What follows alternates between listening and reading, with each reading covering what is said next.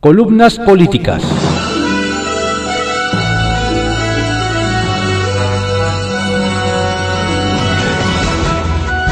Continuamos con la audiosíntesis informativa de Adrián Ojeda Román, correspondiente a hoy, lunes 29 de marzo de 2021.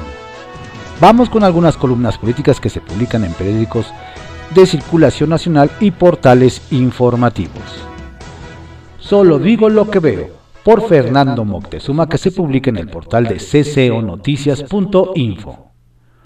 A ver si se entera Hugo López Gatel. Imagine usted una profesión completamente diferente a la suya. Digamos que es carpintero. ¿Usted le diría al cerrajero cómo hacer su trabajo? Supongamos que es abogado. ¿Le diría al dentista cómo hacer la resina? Con esto en mente, porque un doctor en filosofía nos viene a decir a los comunicadores cómo hacer nuestro trabajo. Con senda arrogancia y su característica prepotencia, el jueves pasado, el flamante zar contra la pandemia, Hugo López Gatel Ramírez, nos quiso regañar a los medios de comunicación por, según sus propias palabras, concentrarnos en el lado más triste de la pandemia. Usted disculpe, doctor, no me había enterado de que una pandemia que ha dejado más de dos millones de muertos en el mundo tenía un lado alegre, pero ya entiendo por qué usted puede sonreír con tanta facilidad. Es porque ve todo con el optimismo de la feliz pandemia, ¿verdad? El hombre arremetió contra el Universal, Excelsior, Reforma, Milenio, Crónica y el Financiero en particular, y su obsesión por los números redondos, o como dijo su jefe, por estar todos los días contando los muertos. Qué exagerados somos los medios, de veras. Si los muertos están muertos, como usted bien dijo, por si lo anterior fuera poco, López Gatel dijo, pareciera como que fueran sus representantes. No estoy seguro de que 200.000 familias le hayan conferido esta capacidad de representación a estos medios, y en eso tiene razón el subsecretario. Los que sí fueron electos como representantes del pueblo de México fueron ellos. Sin embargo, la tarea les ha quedado no grande, sino enorme, y por eso es que los medios terminamos representando efectivamente a la población. Por eso los ciudadanos prefieren denunciar las injusticias, las injusticias, corruptelas y negligencias en medios antes que con las autoridades, porque tenemos un gobierno chiquito, de capacidades mediocres, y alguien tiene que asumir la tarea. No sé si se han enterado.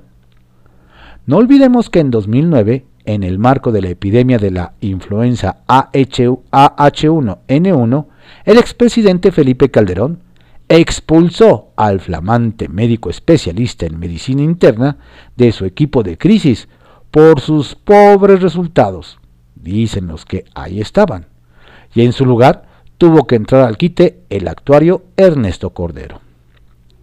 Lo he dicho en otras ocasiones y lo sostengo, los medios no somos enemigos de nadie, solo aliados de la verdad.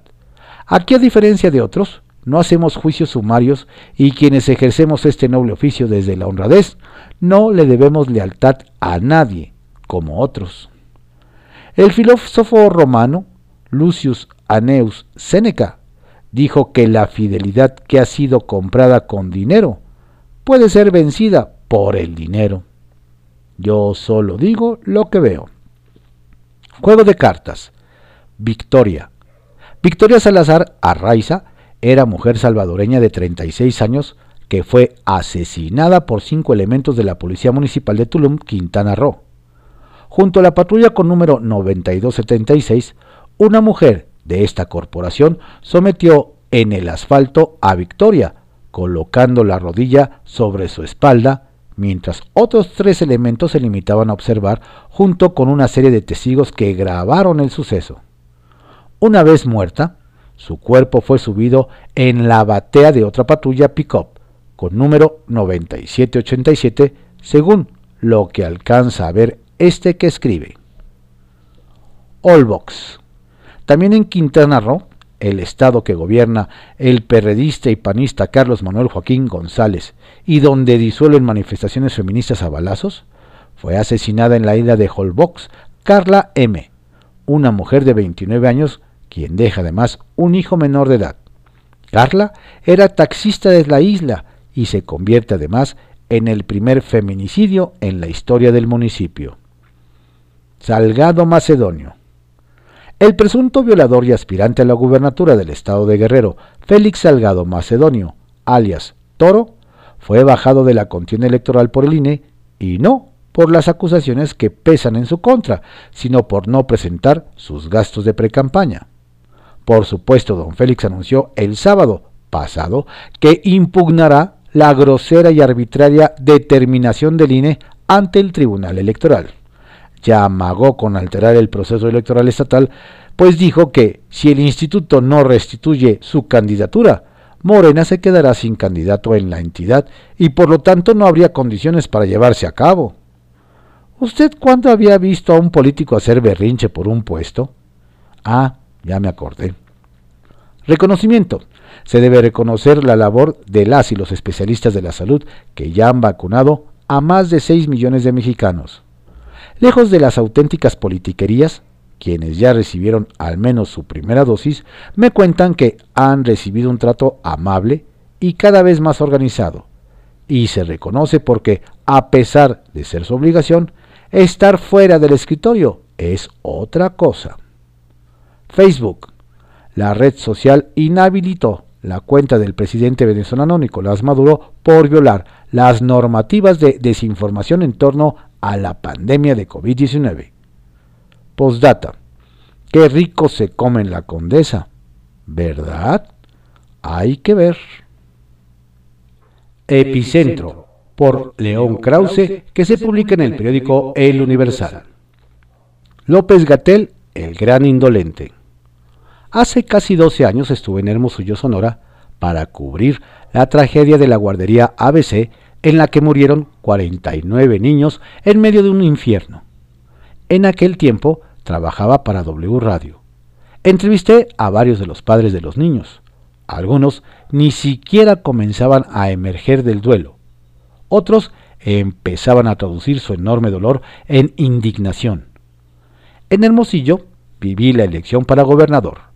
Hasta el incendio en la guardería el priista Alfonso Elías Serrano llevaba una delantera que parecía insuperable. Después, el dolor lo cambió todo. Guillermo Padres, el candidato del PAN, alcanzó a Díaz Serrano y lo venció en una votación memorable. Padres, luego, fue un desastre, pero esa es otra historia. Al día siguiente de la elección asistí a una conferencia de prensa del gobernador saliente, el priista Eduardo Burs. La tragedia había expuesto un lado insolente de Burs, un hombre claramente incapaz de lidiar con una crisis humana de esa calibre. La conferencia de prensa lo confirmó. Así lo consigné en una crónica para Letras Libres. Burs achacó la derrota de su candidato al manejo que se le dio al caso de la guardería del 5 de junio, que sin duda hizo que alguna gente no saliera a votar. El manejo, sugirió Burs, deprimió la participación de la gente en las urnas. Estaba claro que el cálculo político era la prioridad del gobernador. Recuerdo cuando me impresionó esa indolencia.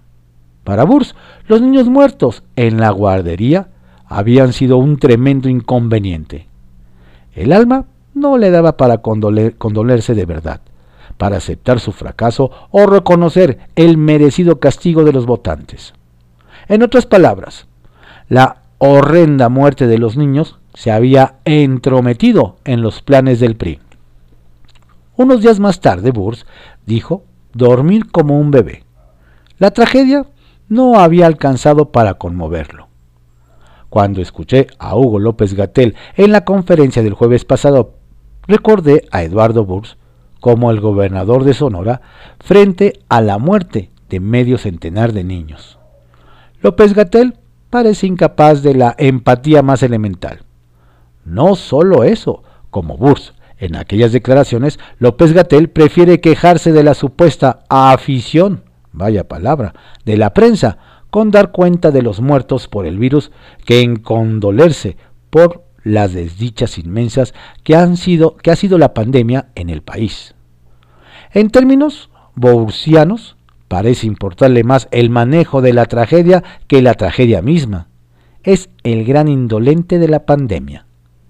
Antes que hablarle de frente a los deudos o referirse con humanidad a los cientos de miles que México ha perdido, prefiere lamentar la fijación nuestra con el lado más triste de la epidemia. Como pasó con Burs en Sonora 12 años atrás. La tragedia tampoco ha alcanzado para conmover a Hugo López Gatel. El jueves, al terminar conferencia, la conferencia del subsecretario de Salud, le pregunté a Andrea González, mi compañera en la conducción del noticiero de Univision en Los Ángeles, su opinión de lo que habíamos escuchado. Como los padres de la guardería ABC, Andrea conoce en carne propia el terrible dolor de la tragedia. Perdió a sus dos padres con 36 horas de diferencia. Es de una egolatría y una insensibilidad muy grandes, me dijo Andrea. Me duele mucho porque estoy de los dos lados. Trabajo en un medio de comunicación y además perdí a mis padres. El creer que exponemos las cifras de muertos para buscar algún beneficio me parece indolente y carente de sensibilidad. Tiene razón. Los padres de la guardería ABC no eran víctimas de ningún manejo mediático, tampoco el electorado sonorense. Entonces, como ahora, hay solo indignación ante la tragedia. Hay indignación, dolor y duelo. Todo indica que López Gatel no le entenderá jamás, hasta que la historia con Burs diga lo que tiene que decir. Bala de terciopelo por Ana María Olabuenaga, que se publica en el periódico Milenio. Esto es indignante. Estoy profundamente indignada, con esa indignación que le cierra a uno la garganta con un nudo de lágrimas verdes, biliosas. ¡Qué rabia! Estoy apretando los puños y los dientes sin entender por qué la esquina de un molar no se ha partido y por qué las uñas no han traspasado la piel de la palma de la mano. Piensan que no nos damos cuenta, descarados. ¿Sabe a lo que me refiero, verdad? ¿No? ¿Le gustaría saberlo? Y ese es precisamente el punto. Lo interesante que resulta la indignación la capacidad que tenemos de engancharnos con la indignación del otro antes siquiera de saber la causa. Es más, sin entender el motivo. Desandar los pasos para escuchar por qué se quejan a gritos esos manifestantes que están a punto de tirar la puerta y en una de esas ayudarlos a lograrlo. La indignación atrae interés, entretiene y contagia. Acciones gracias a las cuales, por fin, le va a quedar más claro por qué a pesar de que México es ejemplo mundial de un mal manejo de la pandemia, con muchos más muertos de los que se suman cada semana, 321 mil, según los que por fin aceptaron, con una situación económica crítica, sin posibilidad real de crecimiento después de la caída de menos 8.5%, con menor inversión privada aún de la prevista en el peor escenario, con un fracaso en el manejo de la educación, en la pandemia, con más pobres que nunca, más desempleo que nunca, más violencia que nunca. ¿Por qué después de todo esto la aprobación del presidente se mantiene y por momentos hasta repunta? Indignación y odio. Pegamentos sociales que convocan. No existe ningún movimiento social sin ellos. Son ellos los que logran la cohesión moral. Esto está bien y esto está mal. El psicólogo John Averill los entiende como una forma de comunicación densa porque cargan más información y la transmiten de manera más rápida que cualquier otra emoción. Piense, si no, en una mirada furiosa y lo que se siente tan solo al ser mirado por ella. El presidente ha sido activista y lo entiende. Por ello, al no, entender, al no tener resultados, ni números, ni pruebas, ni vacunas, y estar en el de una elección, siempre existe la posibilidad de apelar a esta emoción. Contagiar a la gente de indignación y hacer que repitan indignados sus consignas en las redes y después los sigan indignados hasta las urnas. Eso fue exactamente lo que intentó Trump en la elección y después en el Capitolio. Indignación. Para lograr que funcione, hay que encontrar un enemigo moral. La ONU, la Suprema Corte de Justicia, las mujeres, los abogados, los empresarios, o mejor aún, el INE, y entablar una batalla moral donde las armas no son la verdad ni las leyes, ni siquiera la constitución. El pleito es de emoción y discurso, de subir el tono y agitar las manos de decir que basta, que no, que ya no es como antes. No, no es superioridad moral porque después de dos años y medio sin poder dar resultados, es difícil mantenerse superior. El antes ya fue hace tanto tiempo atrás que ya no sirve como pretexto. El antes se acabó. Más bien, como dirían los filósofos Tosi y Wakmi, se trata de grandilocuencias morales. La grandilocuencia es lo ostentoso, lo que no tiene bases reales, es ante todo lo teatral. De ahí que, contagiados con esta indignación tan grande, vale la pena pensar quién realmente gana con odiarnos tanto. Alajero, por Marta Naya, que se publica en el periódico El Heraldo de México. Lo peor que nos ha pasado desde la revolución.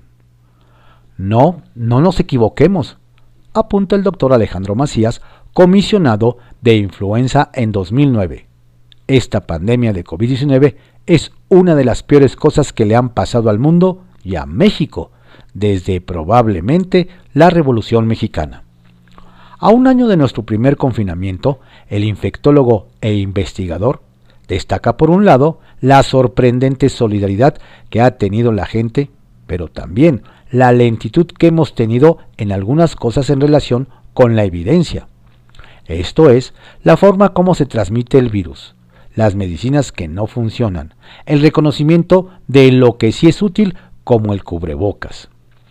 Desde su perspectiva, otra de las cosas que faltó fue haberle dado la prioridad que se necesitaba a esta pandemia.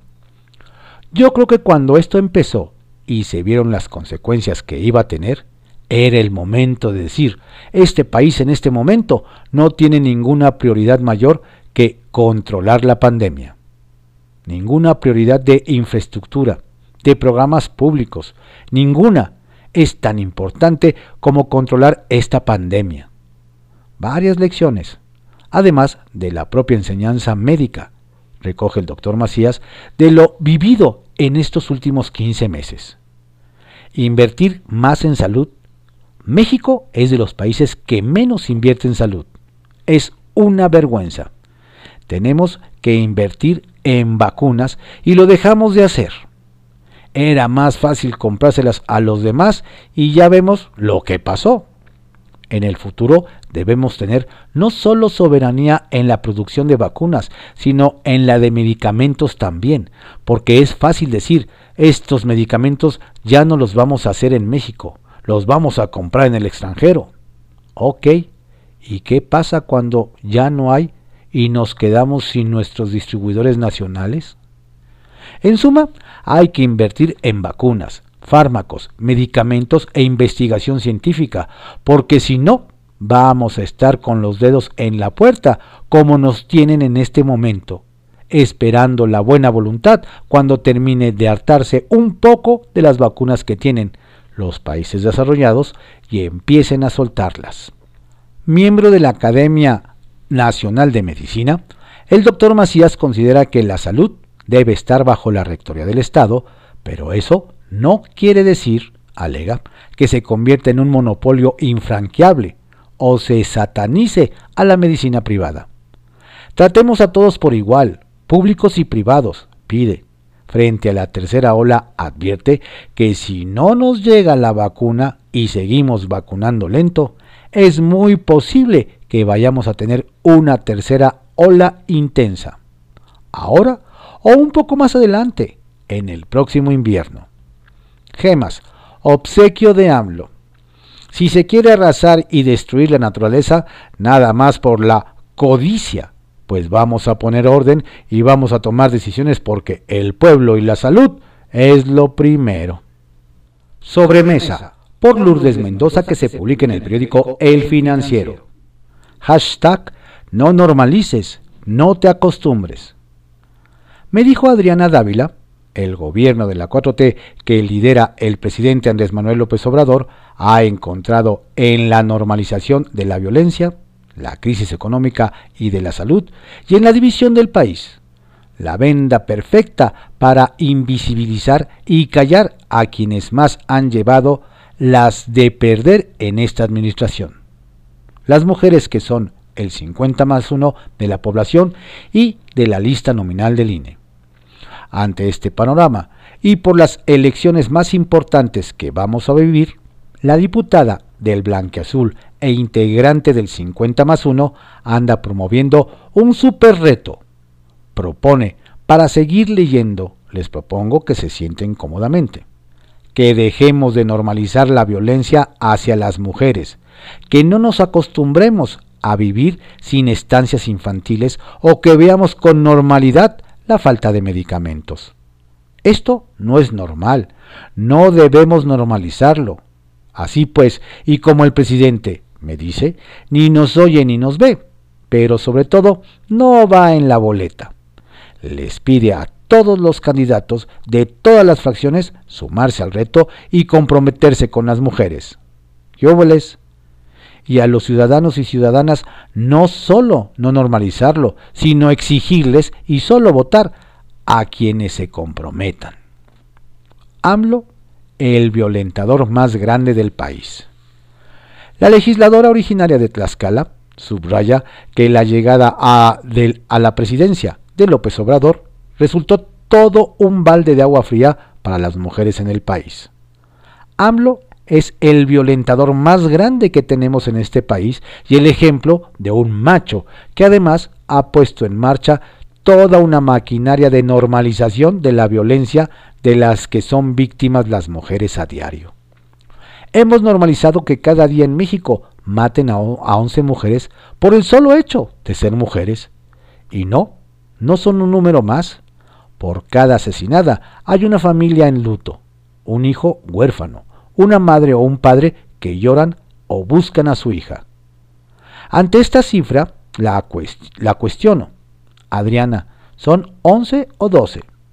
Ese es otro problema, la opacidad de la 4T, pues al cuestionarlo sobre las cifras exactas de violaciones, mujeres desaparecidas o niñas y adolescentes víctimas de feminicidio, me han contestado bajo el argumento de que las llamadas mañaneras son un ejercicio de rendición de cuentas, cuando detrás de este telón solo hay un ejercicio propagandístico. Mujeres sometidas por los bolsillos. La pandemia no ha sido la única causa de que la gente ya no tenga dinero en sus bolsillos, sino asegura Adriana, también ha sido porque ahuyentaron la inversión con la cancelación del Naim, ya que el gobierno de la 4T no ha logrado o no ha querido entender que es la iniciativa privada la que genera los empleos y no el gobierno. Al igual que en el tema de inseguridad, las mujeres son las que hemos salido más desamparadas. Por lo menos el 50 el 50.1% de los hogares mexicanos tiene una mujer como sostén familiar. Y ningún mexicano pero en este caso hablamos de las mujeres emprendedoras, ha recibido ayuda para salvar sus micro y pequeñas empresas. Otro ejemplo son las estancias infantiles, espacio que ayudaban a las mujeres y las cuales también acabó la 4T bajo la excusa de que había corrupción, misma que nunca fue comprobada y que no hizo más que poner en riesgo a los menores de edad, pues la evidencia apunta a que la mayoría de casos de abusos sexuales se dan en los hogares por personas cercanas. Así pues, las mujeres pasaron de depender económicamente de un hombre que te puede maltratar a un gobierno violentador que hoy te tiene detenida, amarrada y sometida porque depende de lo que te dé, lo cual me parece más grave.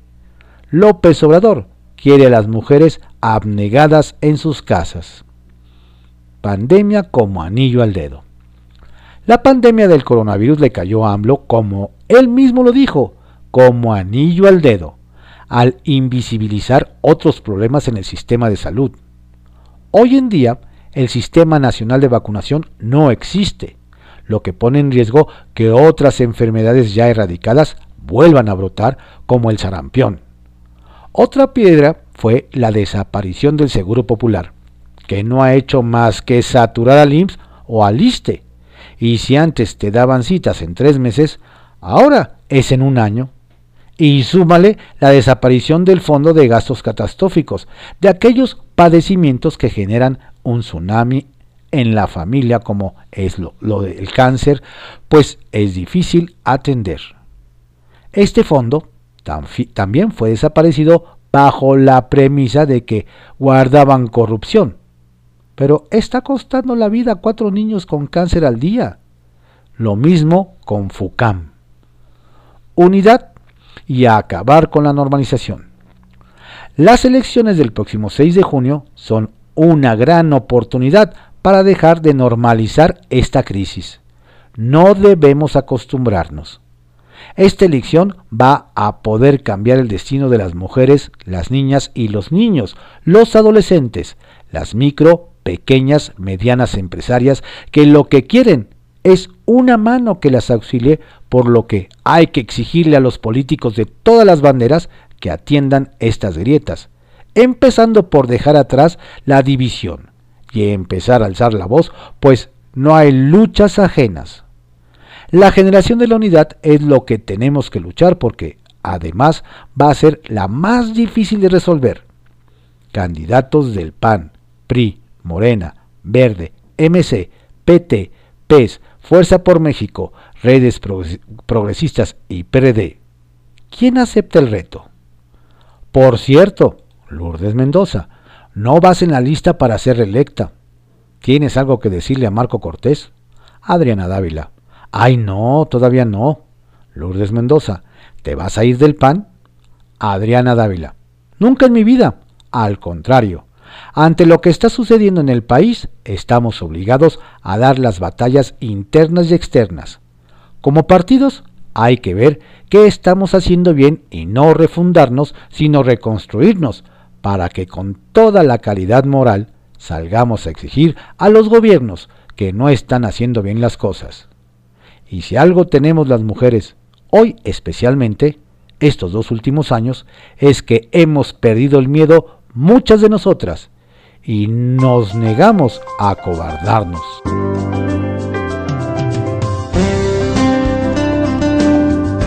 Estas fueron algunas columnas políticas que se publican en periódicos de circulación nacional y en diarios digitales.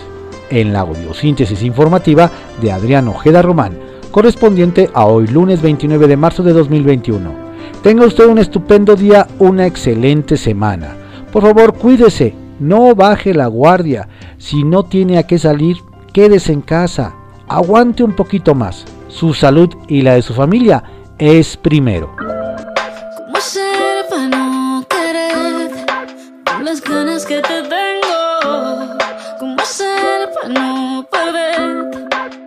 Contraproducente.